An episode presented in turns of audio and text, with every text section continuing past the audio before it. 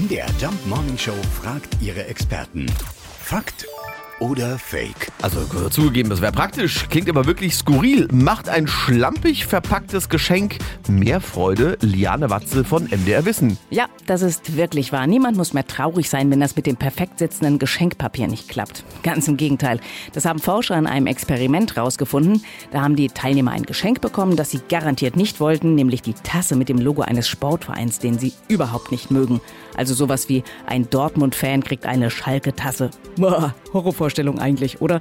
Ja, und jetzt kommt aber der Knaller. Die Teilnehmer haben sich deutlich mehr über die Tasse gefreut, wenn die schlampig eingewickelt war und sogar über die mit dem falschen Verein drauf. Die Erklärung dafür ist eigentlich ganz, ganz einfach, denn je besser die Verpackung, desto höher ist unsere Erwartungshaltung an das Geschenk darin. Und umgekehrt ist die Überraschung dann umso größer, wenn die Hülle vielleicht nicht ganz so perfekt ausgesehen hat. Oh, und das klappt immer, ja, bei jedem Geschenk. nee, da gibt's leider eine kleine Einschränkung, denn die Forscher haben auch herausgefunden, dass dieser Trick mit der schlampigen Verpackung wirklich nur unter guten Freunden funktioniert.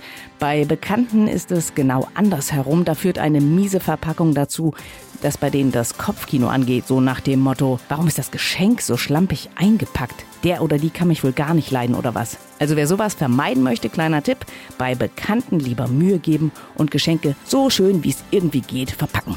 Was für eine Erleichterung. Ja. Geschenke für Freunde kommen viel besser an, wenn sie überhaupt nicht perfekt verpackt sind. Bei Bekannten lieber Vorsicht, die könnten da doch schneller beleidigt sein.